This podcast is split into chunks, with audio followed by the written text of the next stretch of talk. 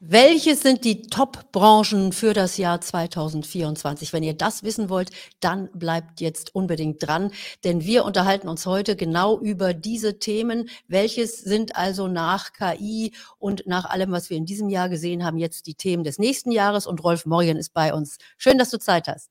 Ja, hallo, Carola, immer wieder gerne. Du, ähm, wir wollen uns äh, gleich mal unterhalten über die Top-Branchen, die du analysiert hast, die du dir angeguckt hast und dann eben auch äh, für unser Geld arbeiten lassen im nächsten Jahr in, aus diesen äh, Zukunftstechnologien. Aber vorher vielleicht kurz nochmal der Blick auf den DAX. Ähm, der stößt sich so ein bisschen den Kopf an der 16.000er Marke. Also so richtig Stimmung kommt da nicht mehr auf nach diesem fulminanten Anstieg der letzten Tage. Ja, richtig. Ja, einfach äh, vom Jahrestief sind wir zum Glück ein ganzes Stück entfernt auf Sicht von zwölf Monaten sieht es gar nicht so schlecht aus. Der DAX hat innerhalb der vergangenen zwölf Monate um zehn Prozent zugelegt. Damit kann man angesichts der vielen Probleme zufrieden sein. Bei den Nebenwerten sieht es ja deutlich düsterer aus. Da liegen ja sogar noch viele Werte im Minus. Also der DAX hat sich so ein, ein Weg bei 16.000 eingependelt. Um wirklich noch nach oben durchzustoßen, bräuchten wir einfach nochmal gute Nachrichten, nochmal sinkende Inflationsraten oder erste Hinweise, dass die Zinsen näher oder schneller als gedacht sinken können. Da brauchen wir aber nochmal einen richtigen Push, um nochmal Kraft in den DAX reinzubekommen. So, und äh, weil wir darauf jetzt nicht warten wollen, unbedingt als Anleger, also muss man an dieser Stelle sagen, für die erfahreneren Anleger ist das jetzt gedacht, die sich vielleicht auch an Einzelwerte, Einzelbranchen heranwagen, wollen wir uns so ein bisschen die Zukunftstechnologien hier in diesem Money Talk anschauen, mit denen du dich beschäftigt hast. Lass uns vielleicht mal die einzelnen Bereiche durchgehen, die im nächsten Jahr wirklich für Furore sorgen könnten. Wo guckst du dich da um?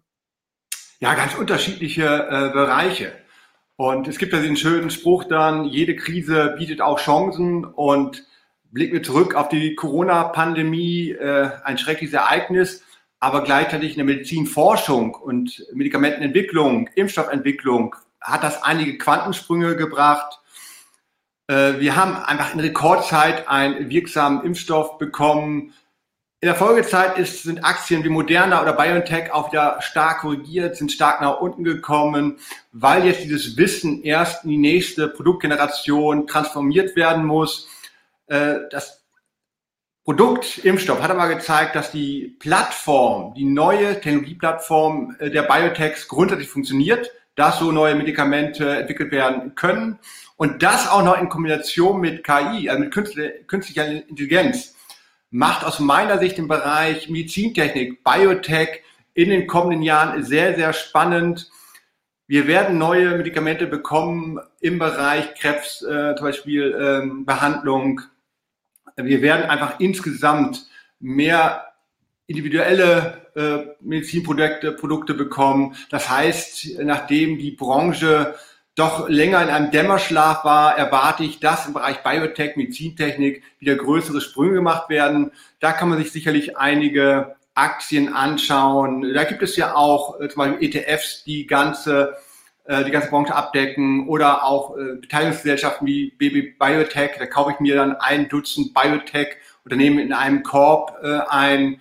Das ist sicherlich ein, eine Branche, die in den nächsten ein, zwei Jahren sehr spannend ist. Aber man muss dazu sagen, also äh, hat es gerade schon im Halbsatz gesagt, die Werte sind natürlich dann auch deutlich unter die Räder gekommen nach ja. dieser äh, Kursfantasie, die wir hatten durch diese schreckliche Pandemie. Äh, das heißt, wenn man jetzt also sagt, ich setze auf Biotech, dann sollte man auf jeden Fall auch einen etwas längeren Zeithorizont mitbringen. Auf jeden Fall und Risikostreuung, darum habe ich bewusst jetzt auch keine Einzelunternehmen genannt, die nur einen Wirkstoff haben, sondern das ist gerade eine Branche, die ich sehr gut mit einem aktiv geführten Fonds oder mit einem ETF abdecken kann oder mit einer Beteiligungsgesellschaft, wo ich dann einfach ein Dutzend Firmen im Paket einkaufe. Ein Einzelunternehmen mit einem Wirkstoff zu kaufen, ist immer ein bisschen Zockerei. Wir sehen es ja äh, diese Woche dann, äh, Bayer hat einen Rückschlag bei einem wesentlichen Neuprodukt erlitten. Aktie hat 20 Prozent verloren. Morphosis hat einen Rückschlag erlitten. Aktie hat 20 Prozent verloren an einem Tag. Also das ist halt sehr riskant. Insofern eher breit gestreut ähm, äh, anlegen und nicht auf Einzelwerte setzen. Ans Telefon gehst du jetzt nicht, das lässt du einfach klingeln. Ja, genau. Jetzt haben wir andere Positionen. Ganz genau. Äh, schaust du dir denn auch diese ganzen ähm, Hype-Medikamente an, die jetzt äh, so rund um dieses ganze Thema Abnehmen dran sind? Da ist ja mit äh, Novo Nordisk eben auch das wertvollste Unternehmen sozusagen in diesem Bereich hier aus Europa, die jetzt diese Abnehmen äh, äh, Spritze ist es, glaube ich, Abnehmspritze haben. Und da kommen ja wahrscheinlich auch aus anderen Bereichen jetzt dann noch äh, Unternehmen auf den Plan, die sagen, das wollen wir auch haben. Das ist ein Riesenmarkt. Übergewichtig sind so viele Menschen. Und wenn wir das jetzt neben Diabetes auch noch zum Abnehmen einsetzen, ist das ja ein Blockbuster. Ja, äh, sehr, sehr spannend. Äh, aber aus unserer Sicht ist auch ein wenig ein Hype. Es ist halt kein Mittel für jedermann. Und Novo Nordisk ist, wie du gerade schon sagst, durch die Decke gegangen. Wir waren in zwei Börsendiensten da investiert und haben da auch tatsächlich jetzt Gewinne mitgenommen, haben einfach diesen Hype genutzt, um auch zumindest äh, eine Teilposition zu verkaufen, weil ja schon sehr viel Positives eingepreist wurde. Und wenn die Party am schönsten ist, sollen wir mal gehen, äh, dann zumindest mal über Gewinnmitnahmen äh, nachdenken. Ist aus meiner Sicht da kein äh, Fehler, weil man darf die Wachstumsraten nicht einfach hochrechnen und das ist immer so, wenn es um Medikamente geht, es kann immer auch Rückschläge geben. Es können neue Nebenwirkungen auftauchen, es können Forschungsrückschläge auftreten. Ich habe ja die Beispiele Bayer und Morphosis ganz aktuell aus dieser Woche genannt. Insofern, wenn man wirklich mal einen schnellen Verdoppler hatte oder bei Novo Nordisk mehrere hundert Prozent Gewinn, dann auch mal über Gewinnmitnahmen nachdenken und nicht bis zum letzten Zug dabei sein. Ja, Rolf, wenn wir über ähm, Branchen fürs nächste Jahr sprechen, dann müssen wir wahrscheinlich die eine Branche aus diesem Jahr auf jeden Fall auch mitnehmen, die so gehypt worden ist und das ist KI. Ich meine, wer das verfolgt, hier auch bei mir auf dem Kanal, ich habe gestern gerade äh, mit dem Matthias Hohensee ein Interview gemacht zu dem Thema OpenAI, wo der Sam Altman, der Chef, gefeuert wurde und jetzt bei Microsoft anheuert, jetzt wieder zurück zu OpenAI geht. Also da passiert so wahnsinnig viel in diesem Feld äh, der künstlichen Intelligenz. Äh, das ist sicherlich etwas, Rolf, wo man auch drauf setzen kann, auch als Anleger Anleger und guckt, welche Werte sind hier die Player, wer sind hier die Gewinner. Das kann man vielleicht noch gar nicht so richtig absehen, aber wer ist hier auf jeden Fall vorne mit dabei? Genau, also das ist aus meiner Sicht auch nicht nur eine Modewelle oder ein kurzer Hype, sondern es ist ein neuer Technologiesprung, ähnlich äh, wie der Einsatz von Internet, ein, ähnlich wie der Einsatz von Cloud-Technologie. also das wird unser Leben verändern, das wird die Wirtschaft verändern, äh, vielfältig äh, einfach das Arbeiten wird effektiver, die Produktivität wird deutlich steigen. Das ist gerade für uns enorm wichtig, weil einfach durch den demografischen Wandel so viele Arbeitskräfte wegfallen, die nicht ersetzt werden können. Wir brauchen eine höhere Produktivität. Und wenn die Menschen nicht da sind, muss halt die Technik das ausgleichen. Und da ist künstliche Intelligenz, also KI, der ganz große Hoffnungsschimmer. Natürlich geht das nicht innerhalb von Tagen, Wochen, Monaten, ist ein langer Prozess und auch ein sehr teurer Prozess. Darum würde ich in dieser Branche zweigleisig, zweigleisig fahren. Zum einen die Dickschiffe kaufen, die einfach auch das nötige Kleingeld haben, um da auch zweistellige Milliardenbeträge Beträge investieren zu können. Einfach in die Weiterentwicklung. Ich denke da an Microsoft, an Alphabet, auch an Apple, äh, denke ich, künstliche Intelligenz mit Apple und die Apple Watch, äh, was da alles mit KI-Funktionen möglich ist. Ähm, sehr, sehr spannend. Ich glaube, dass da die großen Player, die einfach Milliarden in die KI-Forschung investieren können, dass die auch sehr gut abschneiden werden, aber auch die kleinen Schnellboote. Und so ganz neu ist KI gar nicht. Wir haben ja eigentlich einen Boom seit Anfang 2023. Aber wenn wir genau hingucken, es gibt auch viele kleinere Softwareunternehmen, die vorher schon KI-Funktionen hatten. Ich denke in Deutschland Unternehmen wie GFT, die ja schon Dutzende KI-Projekte umgesetzt haben, Uso Software, die schon lange KI-Funktionen äh, nutzen. Da gibt es auch in der zweiten Reihe wachstumsstarke junge Softwareunternehmen, die das jetzt schon nutzen, die damit auch schon gutes Geld verdienen. Und ich habe äh, gleich für euch am Ende des Videos noch eine Überraschung, aber hier an dieser Stelle blende ich euch mal mein Buch ein, das ihr hier bestellen könnt. Also kostenlos von mir, der Börsen EQ, da geht es um Börsenpsychologie. Das ist etwas, was ich euch auf jeden Fall an dieser Stelle ans Herz lege. Und äh, wie gesagt, am Ende des Videos, da gibt es noch eine zweite Überraschung, aber das verrate ich euch jetzt noch nicht. Wir gucken uns nämlich jetzt noch die nächste ähm, Zukunftstechnologie oder den, die nächste Branche an, die dann auch in 2024 möglicherweise gut performen wird. Und da kommen wir jetzt nochmal zum Klimawandel. Da ist ja jetzt auch gerade Anfang Dezember die große ähm, Klimakonferenz in Dubai, wo sich wirklich wieder alles trifft, was Rang und Namen hat beim Thema Klima und Klimawandel und der Bekämpfung dieses Klimawandels. Ähm, du sagst, dass man da auch an der Stelle gut Geld verdienen kann, also wenn man die richtigen Unternehmen und die richtigen Aktien findet. Auf jeden Fall. Wir haben über das Thema ja schon mal in einem Interview gesprochen dann auch. Das ist eine sehr wachstumsstarke Branche und ich glaube auch gute Gewinnmargen. Da gibt es im Bereich der erneuerbaren Energien äh, tolle Unternehmen, die auch stark wachsen können.